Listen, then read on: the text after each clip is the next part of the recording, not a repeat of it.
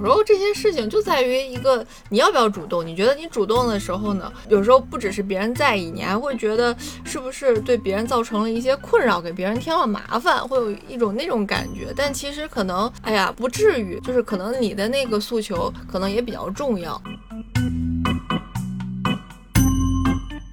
就看到这个东西比较喜欢，就这个文创用品，比如说笔啊、本儿啊，然后就开始拿手机 查，对吧？就在意别人是不是在意自己在查，又没有买。我忍受了上一个人留下这个遗留的臭味，然后还要让下一个人来误解我这个臭味是我的。臭臭味是谁的有这么重要？厕所本来就臭啊。领导有时候拿着快递啊，或者是拿着一杯咖啡啊，然后我可能大概会主动说一两句什么。您咖啡真好看，咖啡好喝吗？新出的。您也来上班了。欢迎收听整点发言，我是小严丽，我是阿柴。今天就是一期纯闲聊的节目，我们想聊一个话题，就是生活中有很多事情是你自己可能特别在意的，觉得别人在看着你在做。对，不是你自己本身在在意，你是觉得别人在意，然后但是你又很在意别人的在意。对这个事情的起因呢，其实是前几天我俩去一个面包店里买面包，嗯，那个面包叫做咖啡起酥，它类似那种起司面包，就比较大，嗯，然后那家面包呢，平时又挺贵的，一般我们是不会去买的，但是当天有个团购，然后就买了。然后它是一整个，它没有切片的。那家面包有一个特色，就是在门口的地方，它会帮你切片。它切片那个机器啊，就很像北方切羊肉片的那种。对对对，你付完款之后，就要拿着那个面包呢，去门口那里让它切片。嗯，然后我们那天也是这么操作，结果到门口呢之后呢，发现那个机器坏了，工作人员在用吐司刀在那里手动帮你切片，然后那个工作人员还不是很熟练，我切给前面那个人切的就有点歪斜，对，大小也不一样，薄厚都不同。然后就到我们了。我们那个起酥面包，它是普通那个面包的底，它上面是那种呃咖啡的怎么酥，对酥结在上面的酥那种的感觉。对，然后它一切呢，我当时就想，哎呀，坏了，这样你左右这样一切，它不就就掉了吗？嗯，对，真的就是在我们面前一点一点的掉在它的那个呃菜板上。二十二块钱的面包，大概我觉得掉了得有四四五块钱的吧。当时他一边在那切，我就哎呀。就心里就在滴血，又掉了，又掉了，就是，嗯，没有一个人是无辜的。然后其实心里在犹豫，我说要不要让他把这个咖啡起酥上面这个小渣渣都给我放在袋子里呢？哎，然后这个时候严厉就说出了我心里想的话，嗯。我当时的想法就是说，我就要那个东西，然后那个它都切完了之后，确实掉的很多。如果掉的不是很多的话，我就无所谓了，因为它那个起酥本来就是一小层，薄薄一层，薄薄一层，基本上掉了二分之一，然后都有很大块的。最后他都切完了片，然后他会装袋嘛？装袋的时候，我就直接跟他说，就是他装袋的那一瞬间，我就感觉好像我在买板鸭，然后那个 阿姨就拿一个袋子把所有切好块的板鸭要吗？对对对。就是这种感觉，然后放进去，我就说那个掉下来的这个酥我也要。对，前一个人掉那个 我也我也 要，都给我放。确实，前一个人呃是一个小朋友，他就是买的普通的那种吐司，不带酥的，就是没掉什么。虽然切的那个歪歪扭扭，然后不是很齐，但是就是掉的就是一些面包屑。我们那个真的就是感觉是价值连城的起酥掉下去，然后我就说要那个，他就直接嗯给我放在了袋子里。啊，就觉得很好呀。当时你说完之后，我心里就觉得舒服了很多。那你为什么不说？或者如果我不说，你会说吗？我也纠结了，纠结这会儿，下一个已经排队了。很多时候，我生活中很多事情就是在这种犹豫中就错失了机会，然后你怪别人，都是他太在意了。所以由此我们就想，哎，其实生活中有很多类似的这种事情，嗯，就是你会很在意对方会怎么看呢？就如果我现在说出这句话，但如果不说，好像有点吃亏。总之是一些会在意面子的。问题，嗯啊，所以今天我们就来聊一个这样的话题，都是生活中非常琐碎的一些事情。哎，对，大家如果有类似的经历，也可以在评论区和我们一起分享互动。啊，阿柴这方面的经验比较多，在我们准备的时候，他说了好多好多。我先说，先说一个吧。先从一些特别你，先说俩，多，不然说不完。我先说一些比较轻微的啊，就是最近可能也会遇到一些问题，就是我们经常和朋友出去约饭嘛，嗯，约饭的时候基本上就是 A A，经常那个饭菜会剩下来，然后剩下来的时候为什么会剩呢？因为我们总是点，总是三个人吃饭点四人餐团购。对，然后又是三个女生，所以经常会剩。剩了之后，有时候就想，哎呀，这个不打包带走太可惜了，而且确实很好吃。但是明明又是 A A 打包的话，到底谁带走呢？谁带走？你带走呗。对，最后都是我带走了。身上有猪八戒那个人带走。当时就会想，这个东西就是要不要就不说打包了，哎，好浪费。但是这么好吃，明天中午还能吃一顿，我带走了，明天晚上我还能少做一个菜。嗯嗯，然后主要对方也比较好说话，他 主要他不在家里吃饭。有时候我又会想，如果他打包带走的，明天中午其实可以当做一顿饭吃啊。嗯，反正就会，那你为什么不说明呢？就是你要不要打包？如果你打包的话，还可以当做一顿饭吃。那我下次问问他吧。嗯嗯，反正之前都是我带走了。嗯，如果大家均摊一人六十块钱，然后我打包带走这个菜，我感觉好像我应该再多付个十块钱，好像是应该我出七十、对方出出五十，大概是这样。我会想啊，就是我们跟茶吃饭，就是说，就最近就是跟他吃饭，好吧？然后我是觉得他家住那个高新那边，住的比较远，然后提着这些油乎乎的东西，然后再搭地铁或者搭公交车到家，我觉得也挺麻烦的。就年轻人不太喜欢这样，就他可能也不太喜欢这样，就懒得拿。以他的性格来说。我怎么觉得就是吃饭到最后会有一个话口，他就说这个你们可以打包走，嗯，对对对，他每次都把这个机会留给了我们。对对对嗯然后后来就成了一种常规，就每次吃完饭最后都是我们打包走。过年的时候，我爸妈来成都，就经常要在外面吃饭。吃的时间久了，你就发现外面的饭菜就是比较油，然后又比较辣嘛。我妈那会儿刚阳康，特别容易咳嗽，就觉得这个饭馆的菜呢，它是蔬菜不够多。然后他们就想了一个办法，是什么呢？就是自带蔬菜。比如说去吃一个烤鱼，那里边那些配菜，它不都是在鱼的下面放着的吗？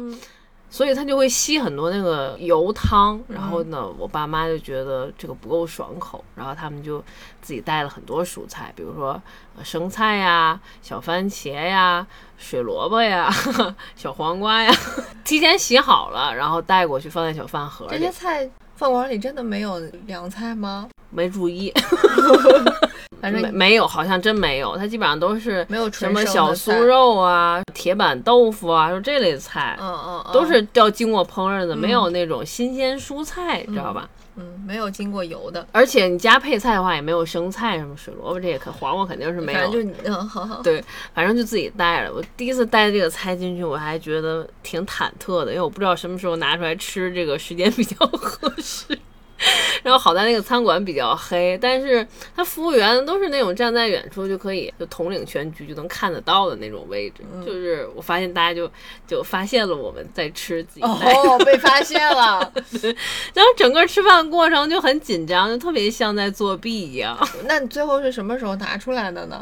就到那儿就拿出来了，开始吃，就点完菜，然后有一个空闲的时间，然后开始吃水萝卜，自己再从包里拿出面酱，然后蘸着吃。嗯，对，有时候还对，有时候还自带酱呢。那你点烤鱼外卖在家吃也行。不，你在家还得自己刷那些餐具什么的。开始吃的时候还行，到吃到后来那烤鱼就是越吃会越咸嘛嗯，。这倒是。啊，就是想吃蔬菜了，想吃蔬菜，它又没有这些菜，我当然就可以自己带，为什么不可以自己带？对呀、那你为什么忐忑啊？开始。大家大家在用一种就是没有看过的眼光在看我。哦，然后我们自己也比较小心，比如说那个菜呢放在一个袋子里，然后我爸妈坐在这儿嘛，袋子可能放在我爸那边，我跟他坐面对面，我就说爸，把那菜给我，给我来几个，来街头给我给。我来几根萝卜，给我来点生菜，就那样。然后拿到手里，嗖嗖像大白兔一样，赶紧都吃了，就像是在饭馆里点餐点到的一道菜一样。就很优雅，吃的很优雅，表示这个事情你做的问心无愧。就为什么你可以拿着一杯喜茶，或者就是外面的饮品，因为人家店里也卖饮品，拿着外面的饮品进这个烤鱼店吃烤鱼，却不能自己带蔬菜进来呢？嗯，对呀、对呀、嗯，其实可以啊。嗯，就是可以嘛。反正我心里就是会做很多这方面的斗争，但还是吃的很开心。我觉得这个方法很好，下次还要这样做。嗯，下次把斗争放在一些更更有意义的事情上吧。我的这种经历好像比较少，就是最近一次别往外摘自己，那也别录了。就是蕊这个节目的时候，我就想最近一次这方面的经历，就是买面包，不是。对，还是一个，还是我主动说了的。对，基本上都是你在主动说，我在旁边 默默 OS。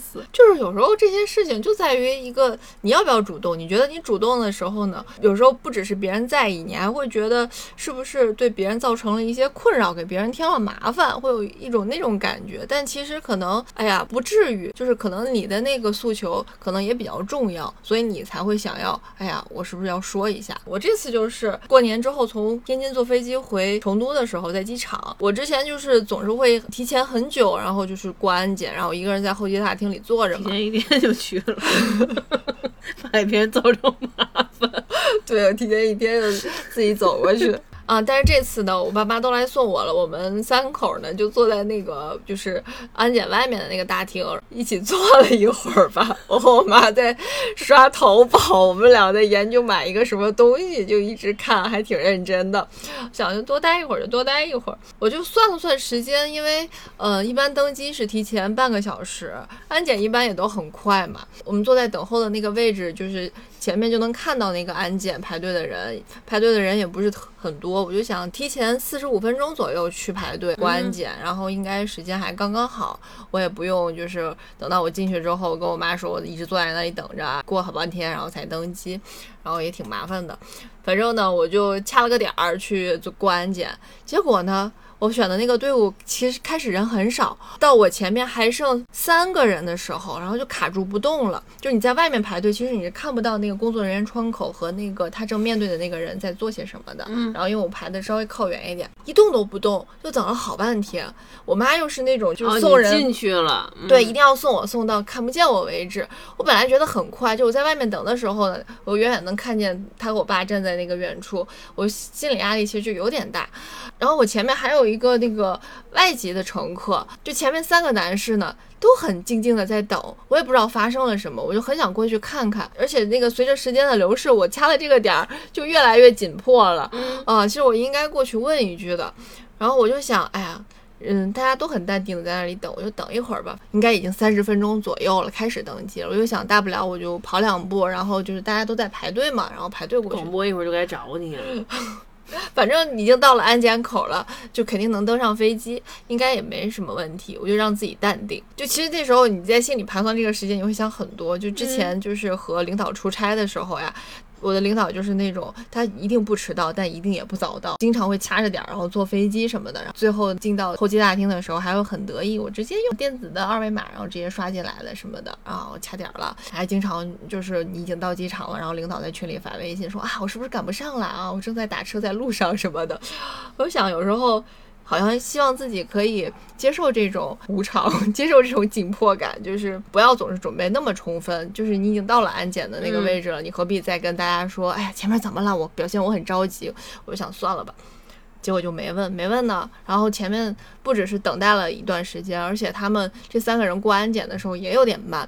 然后到我的时候，那工作人员说：“你这都要登机了，快点！”然后就他马上帮我插了一个队，然后就跟传送带那边的工作人员说：“这个他这要登机了，快让他过。”然后我就才感觉到好像有一些紧迫了。然后就过完了安检之后，跟我妈挥挥手再见啊！我就拿我那个登机牌看那个登机口，然后再对应里面的那个导师，我就发现。我的那个登机口最里面吗？对，在最里面就特别远。我想快步走吧，先快走，快走，越走越发现，就它会有一个数字一个数字倒推过去。我那个好像是二二一，然后我越走就越发现这条路好长，然后就越发现我留出的那个时间已经不多了。呃，我当时还有点想上厕所，我也没有上。开始是快走，后来又变成跑，到最后我走到那个登机口的时候，真的都已经没有人在排队了。天呐！啊，就。感觉到非常紧迫，然后跑过去，上气不接下气的。坐上了，门已经关了，对，坐上了，然后还要很淡定的告诉我妈，啊，时间正好，就到这儿就坐上了飞机，到这可不就坐上了飞机，他还在里边打了个车才坐上。我当时就想，其实我应该过去问一句嘛，在飞机场大家可能。就是真的有人是确实要赶时间啊，确实有人的时间很多啊，就是没必要自己那么矜持。快到登机时间是可以跟工作人员说，就提前让你进去。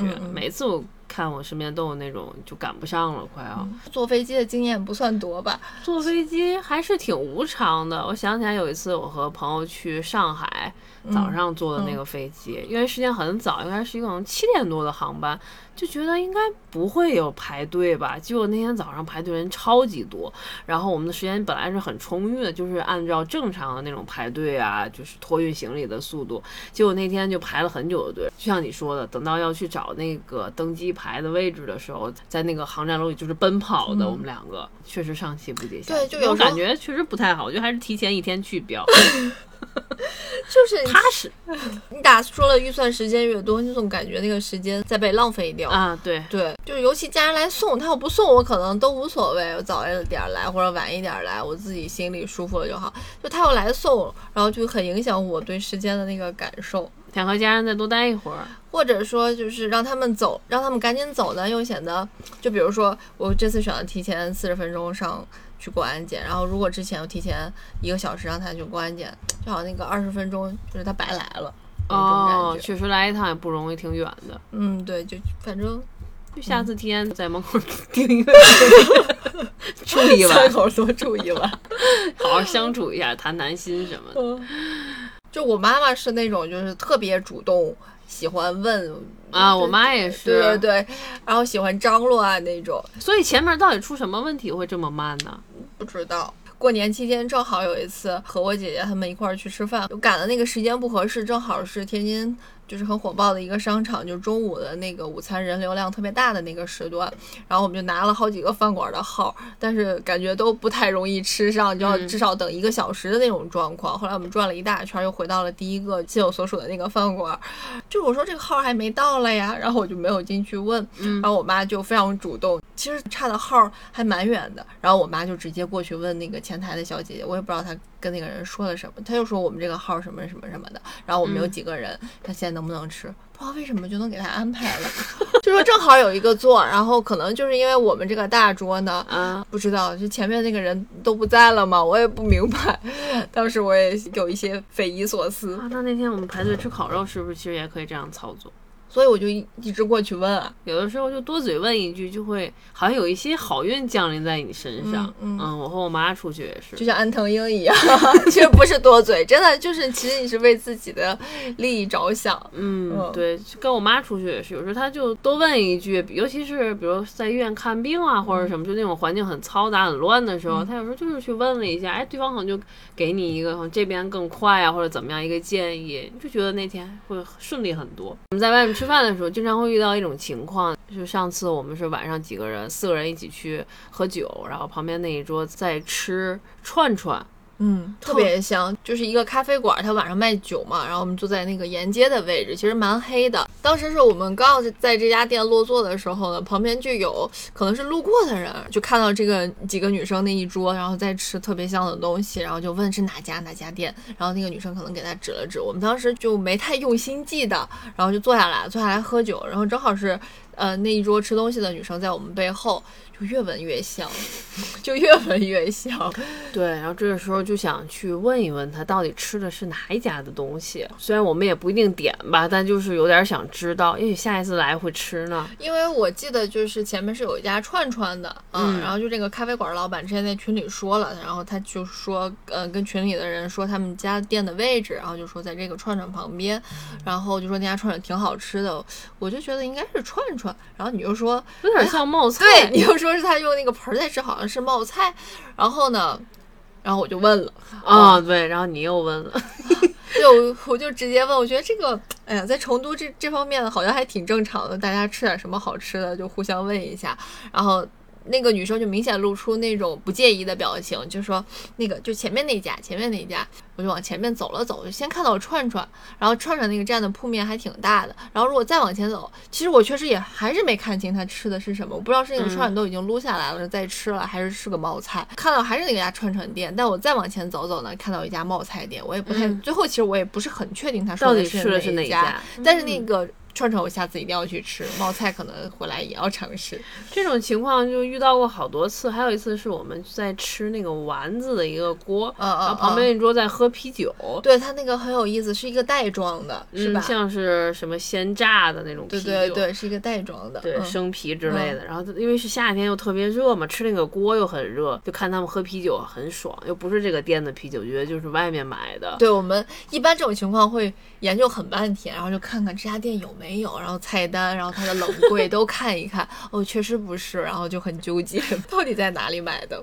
对，当时也是。也不是我问的了，反正当时一朋友就问了，你这个啤酒是哪里买的？嗯啊，然后也是对对方特别好，就直接把那一袋都给我们喝，说在哪里买的了吗？说了，好像叫的是外卖吧？哦，对，嗯是一个微信的外卖什么，当时就有点麻烦，就没我们就喝人家的，就 是对，特别慷慨，然后就很热情，告诉我们是哪家店，然后又给了我们一袋那个酒喝，啊特别好。就如果你问了，你会能感受到，就是超出你心底的那种压抑，然后就是小纠结的那种幸福感。嗯哦，哇，就好好的人啊，这世界充满爱，就那种感觉。就你还是要问，然后你问完了之后，如果得到正向反馈，你就还会想要问，就你觉得啊，我是问了他真好。而且被问的人其实也挺开心的，就他觉得自己吃这个东西得到了认可，就哦你也很有品哦，就那种。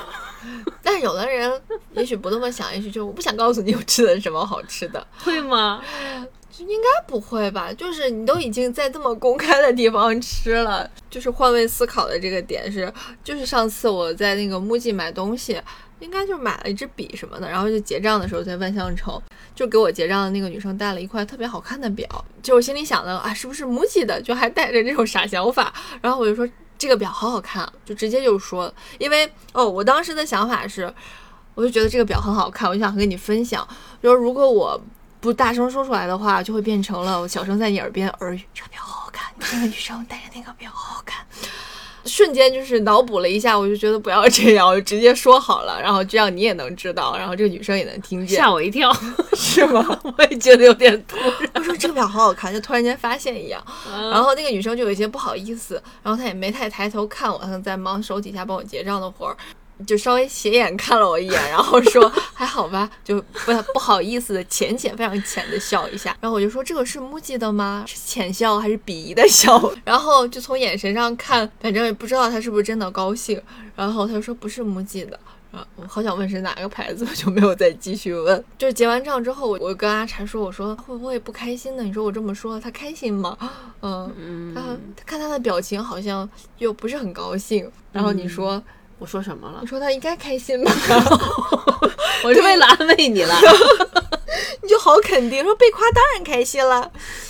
是呢，当然被夸很开心，只是那个点可能有有些突然。他在很沉浸的做自己的工作，然后突然被夸就，哎，每个人性格不一样嘛。如果是我的话，突然说这个，我可能也会有有一些被吓到，嗯，被吓到可能是第一反应，然后后知后觉才会特别开心。我还好像是最近几年在成都，就是因为漂亮女生会打扮的女生特别多嘛，我就尤其在商场的时候，我就开始把那种 OS 变成了就是直接的赞美，就与其就是他从我旁边走过，然后窃窃私语跟你贴近了肩膀，然后在你耳边说：“你你真好看啊 我就不如就很大大方方的说，当然不指点啊，就是就说啊，刚才过去的那个女生她背的那个包好漂亮什么的，就就很就自然的声音，既不很大声，也不很小声，我就觉得这样会好一点。如果她听到了，就听到了，不管开心不开心，我又没有在说他坏！”话那，昨天我们去的那个很潮的地方，你怎么谁也没有夸呢？我实在不知道谁好看，我 受不了。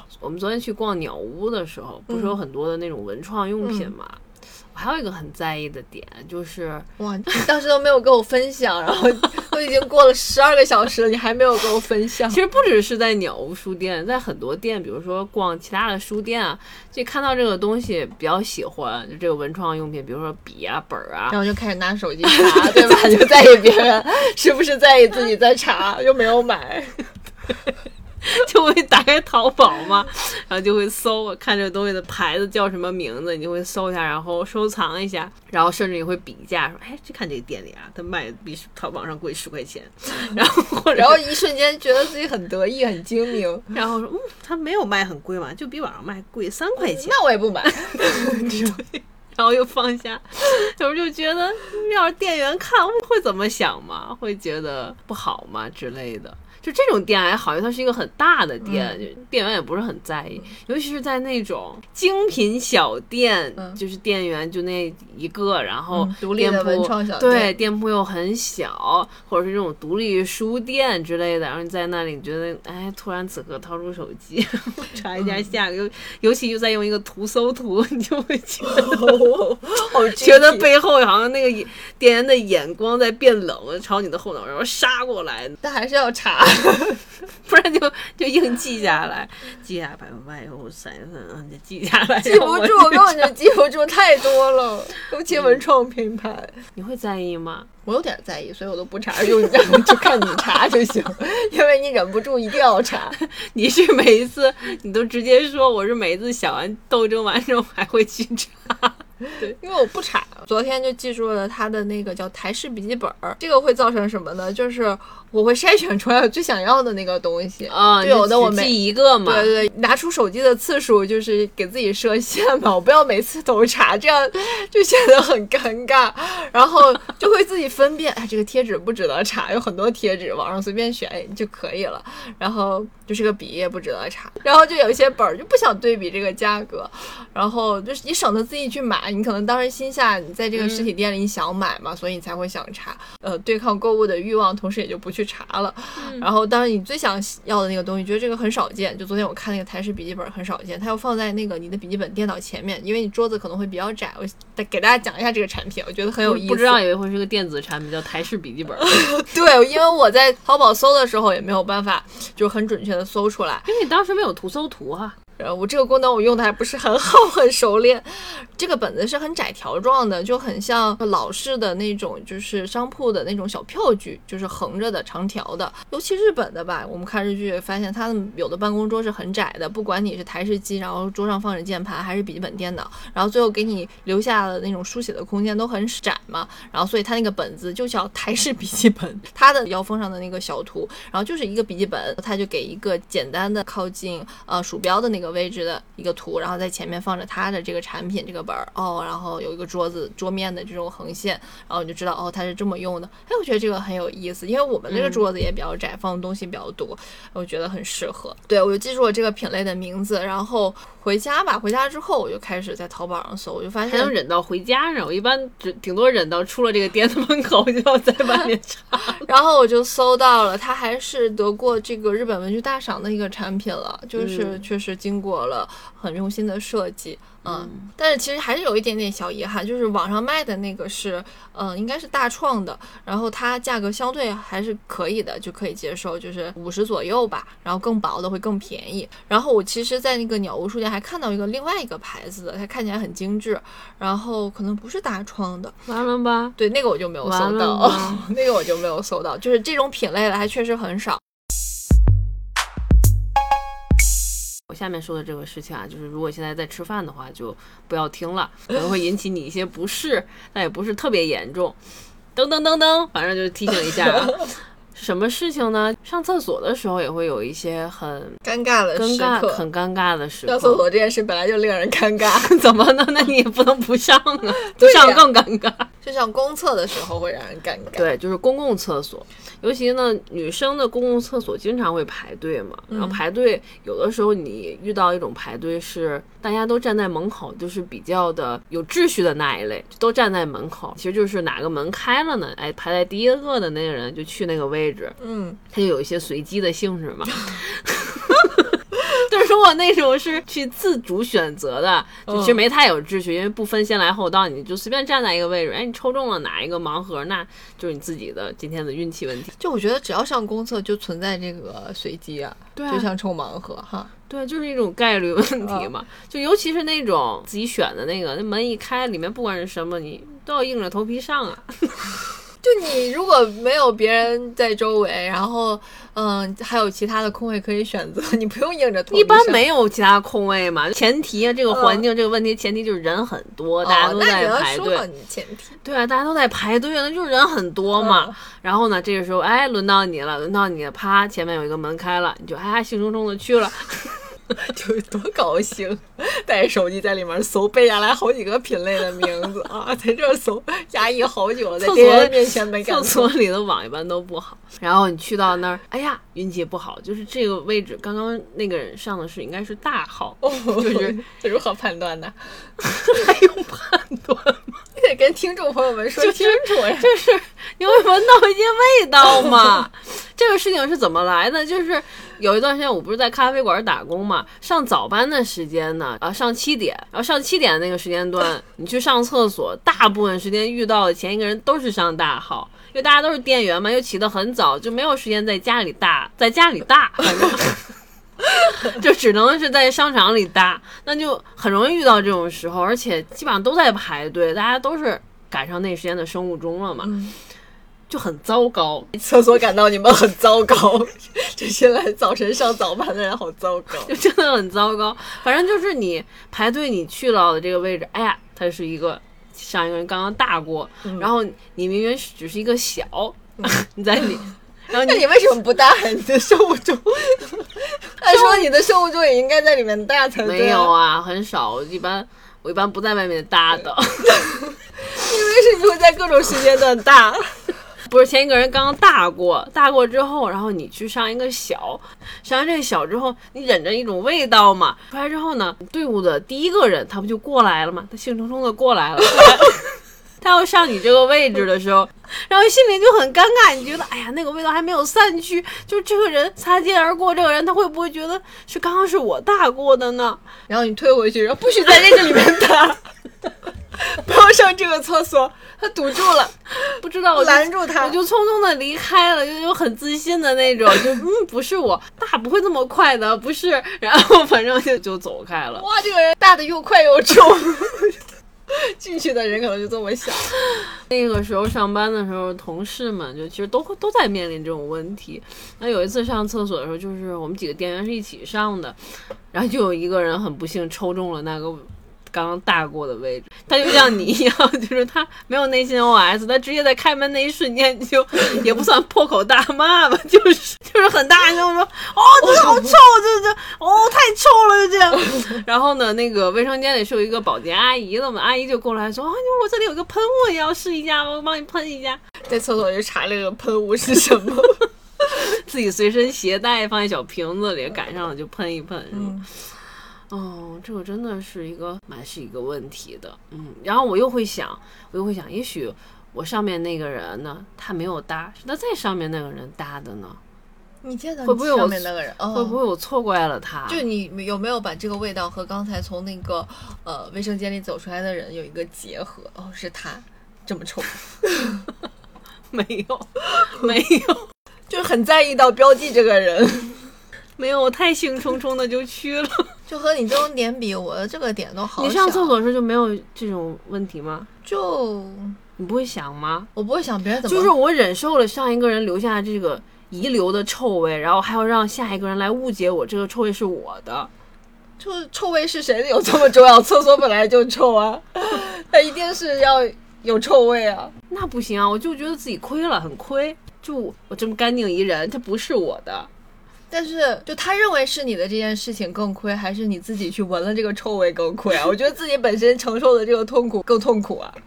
好吧，嗯，就我会在意我自己闻了这个臭味，而不在意别人怎么看，因为他他和我哦我知道怎么解决了。下一次就是我在开这个门的瞬间，因为后面很多人在排队嘛，嗯我该大喊哇太臭了，然后我再去，就就告诉大家这个臭味是已经存在，不是我造成的。那我监督你看你下次会不会这么做？好，就我的点啊都很小，回忆起来这个事情，就是在 MUJI 的时候结账的时候，有时候店员会问你，就是袋子需要吗？一元一个，然后我在脑子里就会过一下，就还要看自己买的这个东西嘛。有时候其实你买一两支笔啊，他也会问你，嗯，袋子有没有需要啊什么的，然后当时会很果断说不需要。有时候你去买一个衬衣啊，或者是一个马甲那种东西，它叠一叠呢就又很就其实很小，然后你知道它那个袋子 MUJI 的袋子其实是比较大的，就当店员问你的时候呢，他又不会直接带着价格说，然后他就说袋子有需要吗？然后你心里觉得啊，如果有一袋子还是可以的，就反正很长一段时间我记不得它的价格是多少，然后呢我就会问一句，就说那个袋子多少钱？然后他就说一块，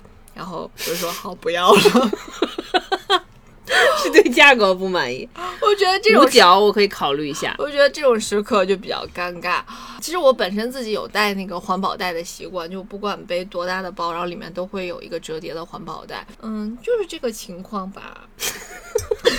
不是，我是和你一起在 MUJI 购物的时候遇到一些比较尴尬的时候，是那个你问完之后，人说一元，说哦那不要，不要那个免费的，然后拿出免费的那个之后，他塞的时候他不太好塞进去，然后那个袋子就慢慢的裂开了，是吗？对，我没在意。他那个免费袋子就很薄。就那种回收纸袋，就像类似麦当劳那个外卖袋那样。比如说你买的是个毛衣啊什么的，然后它确实可以裹，裹完之后它变成一个柱体，然后塞进去的时候，啊那个边就慢慢的撕开了。或者有的时候你确实手上拿了一些东西也不少，忘记带环保袋的时候，然后你就说嗯不要，就就很倔强，对啊，很倔强。我就说他这个给。纸袋定价不就是为了环保吗？不就是为了让你少用吗？嗯，主要是我们离目的也很近，如果东西比较多的话，提着也就过来了，就抱着都不是很麻烦。我觉得一块钱买一个纸袋还是挺贵的。然后就是这个点在于，就很尴尬的时候，我会通常就是之前记不得价格的时候，我就会直接我会问吧，然后那个多少钱？然后他说一块，然后我说哦，就不要了。嗯嗯，好尴尬，连我都尴尬，所以所以就记住了嘛，记住了他一块，就他在询问我的时候，我就会根据我的衣服大小，就是不管怎么着我都不要。就是在想，我们为这些非常小的事情，其实付出了很高的情绪成本。就是在家和我妈出去买东西的时候，就发现要就是要，不要就不要，他就是根本不太在意，就是问这个多少钱，然后比如说他说一块就。对于他的心理价格，然后超过他心理预期的话，就就会带着那种哇，这个东西你竟然要这么贵，就很理直气壮。哦，那我这东西都不买了。就是那种，就完全不会觉得是自己有问题。嗯嗯，我觉得也挺好的。就尤其在这种呃日常的这种呃商品交易的这个过程里，就不需要付出什么情绪成本。有时候就觉得就有一种被感染到吧，啊，就。既觉得它很节俭，也觉得是一种很可爱的点。你之前可能会觉得，哎呀，就是妈妈这种，哎呀，不要面子嘛。就是你要的那个面子，其实是很不值得的，就并不如就是妈妈来的快乐。就比如说像你妈妈可能会直接就想到我要自己带菜，但是你可能在你有打算有这个需求，然后到你决定要去带菜这之间，你就要付出一定的一个情绪成本了。然后再加上你要。带过去，然后在现场吃，然后你又要有一些焦虑，啊，但是你妈就不会，所以就你怎么知道不会？她也很在意的。哦，这个事情我有一个类似的经验，就是我每次回家，我爸都会带我去吃一家特别好吃的羊肉串儿。那家羊肉串儿是我爸特别经常去的一家店，他的老板都比较认识的那种。然后呢，但是这个。这家店也很奇怪，嗯，他门口就是要贴着就是谢绝自带酒水，觉得这是一个霸王条款吧，就对吧？是的啊，但是呢，我们家就是喜欢自带酒水，就是我们要自己带啤酒，自己带一点点白酒，然后去吃羊肉串。就每次这种工作呢，都是就我们提着袋子过去，就要喝的时候，然后我妈她的那个态度就是不会有人管的，就是你经常来不会有人管的，就那么多人，她管的都是那种一袋带好几瓶儿的那种，他要卖一打就是多少瓶儿，然后当然就在这儿买了，你不能自己带那么多，咱就喝一瓶儿，然后就不会有人管的。然后我爸就是那种非常谨小慎微的人，他就说，哎呀。就是我出去外面喝一口，不是他会一边就是他眼神不看着你，然后假装在吃羊肉串或者在干什么，他说是不是可以把那个拿出来了呀？然后就就会他会让我妈去做这种事情，然后他就说那个啊，你把那个拿出来，然后给孩子倒一点儿什么的，就是很紧张。然后但我妈就会就是很自然的啊拿出来，就是那种感觉。确实霸王条款，现在都是可以自己带的，而且我们经常吃饭的时候就看到隔壁桌就直接在现场点外卖，然后点什么奶茶就送到店里来嘛。嗯，嗯，就这样但。是心里就会想，就是一个是比较熟了，他就算管别人，他也不会管你啊。但我爸反正就也是不够自信，也很好面子吧，就其实潜在的就是怕别人过来说你，嗯，我怕别人就注意到你。然后我们吃了几次之后，带过几次酒水之后，我爸就说：“看，其实他看得到，他就是没有管我们。”然后就又建立了另一种自信，就挺有意思的。但是我妈就把这种事情可能看得比较轻，就哪怕是别人过来说他自恋型人格吧，我估计就是哪怕是别人来制止，他也会觉得是对方的错呀。没错，就对对是你的对，问题。就对方没有来制止，对他永远不会觉得是我的问题，我已经在心里想好一些说辞了。为自己辩护，但是我妈就不会啊，啊，就主要现在很多烤鱼什么都还可以外卖了，嗯你如果在家里点的话，我在家里吃什么，他更是不知道了呀，所以嗯无所谓，我还到店消费。对啊，我已经嗯消费了，就是其他的就应该没有办法管了，嗯，嗯，是吧？不会有人骂我们吧？那节目里会听完有人说，就是因为你们这些人餐饮怎么行业干不下去了，嗯，之类之类，你们破坏了这个商业交易之类的。我们带的明明就是店里没有的菜啊，对啊，他要有我也就不带了嘛，嗯对不对？什么菜品不够全，嗯嗯，我记得樊姐之前还跟我讲过一个事情，就是他们也是一帮朋友吧，去吃是一种鱼，也是嗯。贴饽饽炖鱼之类的，但是那家没有饽饽，哦，它是另外一个卷子，啊地方的料理吧，嗯反正那个他就没有饽饽，然后呢，他的朋友就自己带了，哇，好可爱，反正类似的一个故事吧，然后嗯。店员真的过来说了，就哎这个我们不可以带啊，嗯，然后樊姐朋友就直接就呛回去：“你们店里没有啊？没有有我就不带了。特有意思，”对方也没有办法嘛，嗯，就是啊确实事实就是这样。我就是想吃这口，吃饭就要快乐，怎么办？啊，下面是坐地铁的时候了。坐地铁也是一个周围人很多的一个环境，嗯，我常常会遇到一些问题，就是下错站，嗯，会把坐真替你累得慌，说完这期节目，哎呦，我活着压力多大，你知道我焦虑谁焦虑？你不加坑谁加坑？你说我出个门多辛苦啊！就是你会有时候会下错站嘛，经常会遇到吧？啊，也不是经常，就大概你总会遇到一两次，比如你在看手机啊，嗯或者你在想事情啊，嗯反正你就是下错站了，嗯呃，恍惚之间就下错了。下错之后呢，比如说你多坐了一站，你就要往回坐嘛，然后下去了，你就要马上站到地铁对面那个方向嘛，嗯它的相反方向去等对面来的地铁。如果对面刚好来，要跑过去呢，赶紧上地铁。嗯，我我不会跑过去，我都慢慢走的。反正我有时候就会觉得，哎呀，我这是坐过一站，然后我现在下来了，下来之后，那后面的人是不是都在看着我？他们会发现我坐过了一站，然后直接到对面去等地铁，那肯定这个人就是坐过了嘛，对不对？后面好像是不是都在看着我？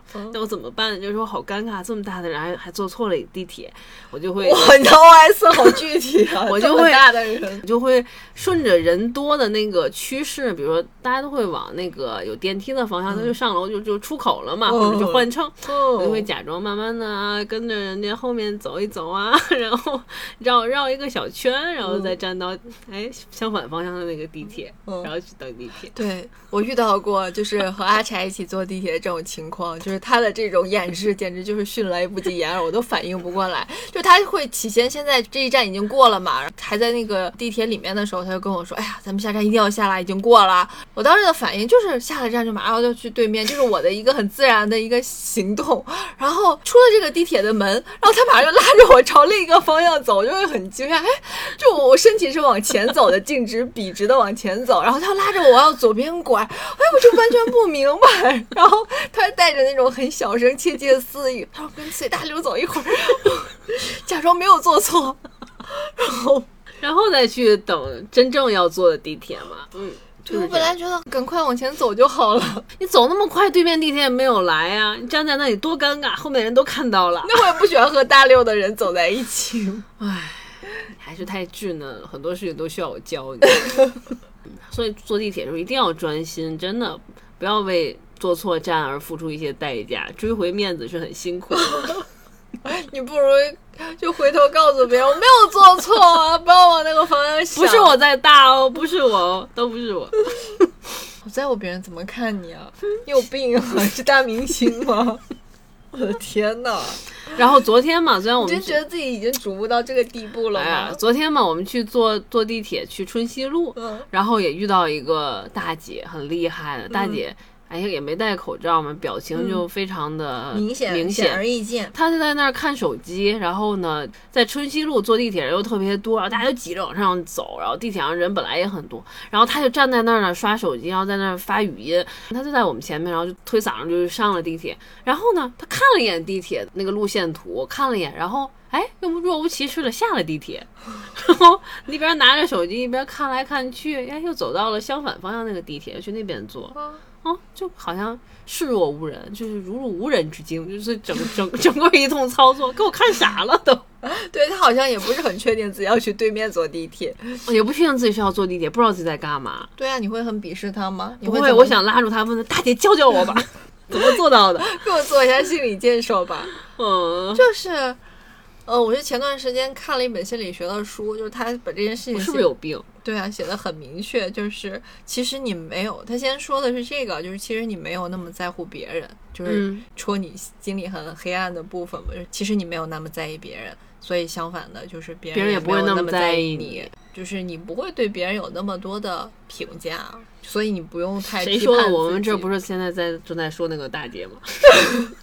就你没有褒贬他好坏啊，就是他只是发生了这件事情。啊，哦，就是同样你坐错地铁，大家只会记得哦，好像不是大家不会记得，他只是当时有反应，这个人坐错了地铁就完了，他不会说这个人好笨啊，或者是这个人怎么怎么样啊，就很多事情真的都是过眼云烟，你必须拉高一个格局。你拉高一个格局的时候，真的也就很多小焦虑都不存在了。我只是分享，是分享，我也没说我因此而焦虑，我不会因为我白天坐错地铁了，然后我晚上回家晚上痛苦的睡不着觉，哦，昨天睡不着觉是因为这个。不会的。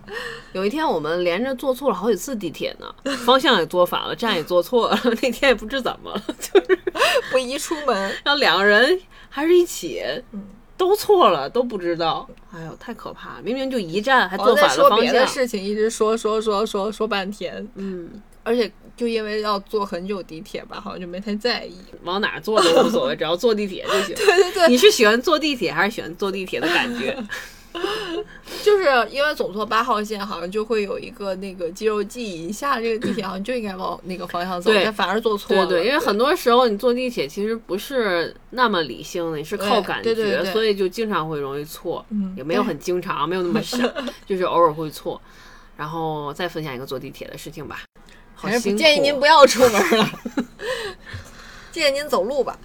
就这个是我自己内心比较骄傲的一个点了，就不是那种嗯心里会觉得自己是不是做的差了一些的那种。是什么事情呢？就是地铁每一站到站，它开门的方向它是不固定的，对不对？它不是经常是同一侧开门。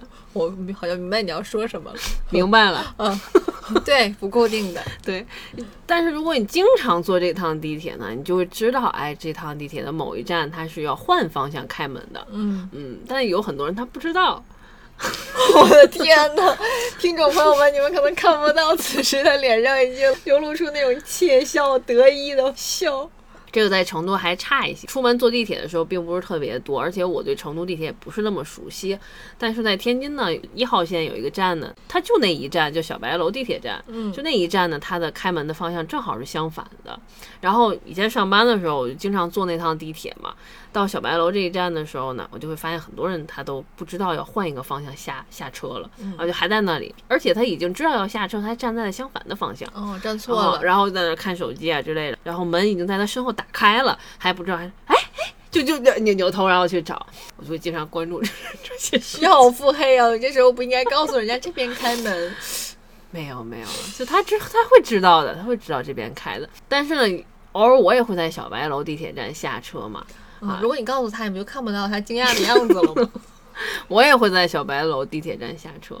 但是，一般我在这儿下车的时候，我就会比较提前、很自信的站在门会开的那一侧，嗯嗯，然后就，惊讶的人就会看到有一个非常淡定的人走出了这个车门。广播会说嘛，啊，马上就要到站了，请您做好下车准备。嗯人家说了要做好下车准备嘛。然后有些人就起来了，起来之后他就站在了啊错误的方向，要，站在那个门口守着啊。当时我就想，嗨，看看我。看看我都会坐地铁，就特别想手里有个小旗，哎，跟我走，这站这这边下，知道这边下，都不用家长带着，自己就能出来坐。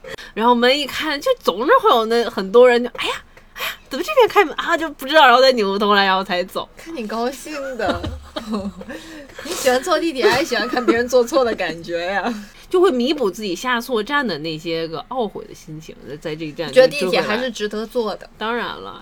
有一些瞬间，你会觉得自己很厉害，很会坐地铁，很会坐地铁，很了解地铁的规则。主要天津那个地铁，它提示了特别不醒目，那个屏幕就一个小红点儿还是小绿点儿在上面闪，就这一侧开门，下一站这一侧开门，红的绿的，很不醒目啊。成都这边就就好一些，但前两天我发现有一次你坐地铁也是。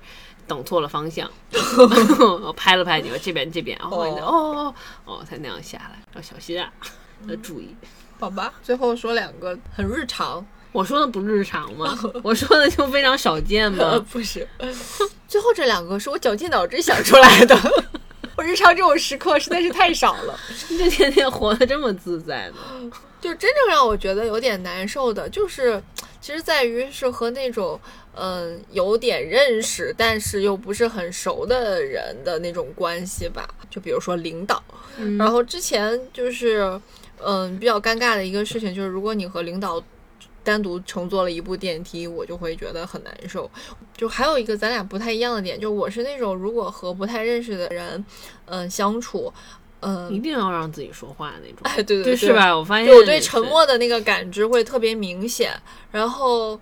我就总想说点什么打破这个沉默，就是最近忽然发现，正是因为很不熟，他那个沉默才会让你觉得，嗯，特别的明显。如果在那个电梯上遇到领导，我就好像会啊，这个我有时候 这个记忆可能有点偏差，我我可能会主动说话，就说领导有时候拿着快递啊，或者是拿着一杯咖啡啊，然后我可能大概会主动说一两句什么，什么呢？对你还问我说说什么呢？您咖啡真好看，咖啡好喝吗？新出的？你也来上班了？这可能是我在职场上混不下去的原因吧？就是非要说话是吗？我也不见得是经常说话，但那个氛围会让我很难受。就只要和他就是单独坐在一个空间里，我就很难受。比如说出去开会，我要是单独坐他的车，我也会很难受。嗯，然后嗯，就是这种，就你们两个人相处，对，电梯可能会时间比较短，啊，我可能会就他拿的东西啊，简单说一下。然后不说，我可能不太做得到。有时候他可能也会说。然后如果是坐他的车。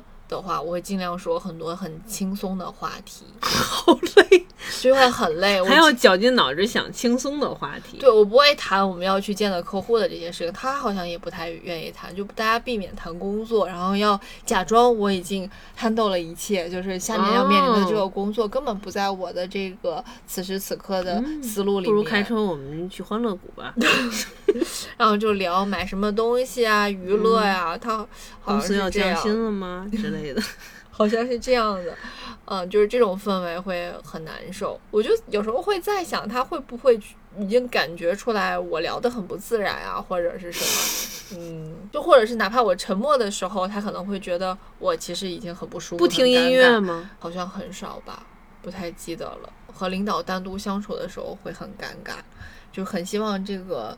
气氛能变得松弛一些，但好像其实是很难的，嗯。然后，但是我会想，领导会经常面对这种状况。对，其实他根本不在乎你，这个我倒是知道。后来我就是慢慢的就发现，就坐电梯也好呀，然后或者和他一块坐车也好，我就看手机就好了。这是一个怎么说逃避这种沉默的一个方式。手机是一个很好的社交道具，就是逃离这里，嗯，隐身一下，对对对。假装在假装在假装接一个电话，喂，哎，是吗？就啊，那还是要说话，我不想说话。然后前段时间不是和朋友一起吃饭吗？他们从天津过来玩，然后就去那个饭店。他挺有意思的，他一上来就打破了那种尴尬。然后因为有一段时间确实可能在点菜啊，然后在想在等上菜啊什么的，就会有一点点沉默。我那段沉默其实是我没太发觉的。然后他就会主动说，之前预想了会不会有这样的尴尬情况，然后想要不要带一个 iPad 来画画啊什么的。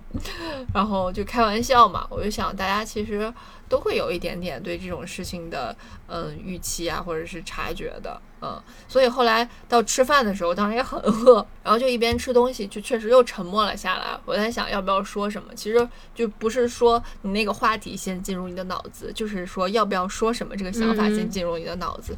当我这样想的时候，我就想，既然大家都有预期了，还蛮好的，心照不宣，就沉默就沉默了吧。真的就反而和越熟的朋友，你完全就不记得这种沉默的时刻了。嗯，这种沉默且尴尬的时刻。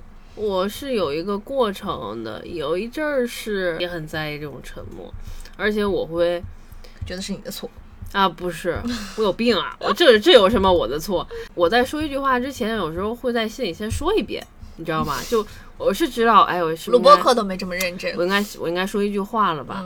然后我想，或者是大家在说什么，你们几个人在说什么时候，我觉得哎，这个时候我应该说一句这个，然后这个 timing 就过去了。或者说我在这的时候，我想了一个一个玩笑，要不要开这个玩笑呢？就我有时候把握不太好我说话的那个尺度，你知道吧？嗯，就我不知道我说这句话是不是会冒犯到别人，或者这句话担心他说完不太好，就没有人鼓掌那种。不是，不是，就是会先审核一下自己这句话，然后导致我这句话就没说，就经常空空白了，到这空空空，就是像呃玩牌一样，到我这这张牌我不要过。过 过就是一直在后面一轮你才会出这张一直是过过过，然后我就慢慢的哎，我就习惯了，我发现不说什么好像也可以哈，就是沉默也没关系，就大家沉默就沉默呗。虽然是有点尴尬，但我觉得沉默就沉默吧。那可能沉默几次就发现确实彼此不合适，经常见 面就不要经常联络了，不要强迫彼此。对对。也行，嗯，我后来就慢慢习惯了，因为你说的就是和领导开会啊啥的，坐车，嗯，也也有过，但那个时候自己比较小，刚入职场的时候，就那一次也很偶然和领导一起开车，他开车去某一个地方开会，然后他还是个路痴，他还导航，导航他还找不到，他还问我，我这我更不记得了，我都没去过两次，问我这个地方是不是该拐了，我我也不知道呀。然后后来还有一次是和另外一总监也是去开会，也很尴尬，也就我们两个人，而且我坐在了车的后面，就还没有坐在副驾驶的位置，就一路更没有什么话。后来想想自己也比较小，也比较年轻，对于总监啊或者领导来说，相处的同事类很多很多同事，你可能后来就离职走了，或者他可能还会接触别的小孩儿啊，就这种，所以他不会特别在意这这种尴尬的氛围，对他们来说不算啥。和客户在一起尴尬不是更尴尬吗？对不对？哎，我觉得这个，我就忽然想到啊，就不是为了上升。我觉得这种所就是职场啊，然后这种尴尬，它是有一个权力结构的，就是在比较高的位置的人是永远都不会尴尬的，地位有多卑微你就有多尴尬。但现在很年轻的小孩儿啊，会在意这些吗？我上班的时候，后来就变得资深一点的时候，下面也有小孩儿，嗯，那有小孩儿就是。明明告诉他今天要加班，到点他就走了，他没跟你说，嗯嗯，他不在乎，无所谓。明天再来上班的时候就完全不记得这件事情。就是这个是其实是出离了另一个权力结构，你没有发现吗？就是他其实在变相的掌控了你的情绪，就他会影响你。就是就越不在意的人，他其实就拥有的权利越多，我感觉。哦。因为他他让你在意了，就是我当时就会想，哎，我像他那么年轻的时候，我怎么没这样？就你想掌控他，但他其实自己在掌控自己。欢迎大家找阿柴坐地铁。好吧，今天我们就聊到这里，欢迎大家和我们互动分享，不要显得只有我自己特别在意，别人很在意我这件事情。拜拜，拜拜。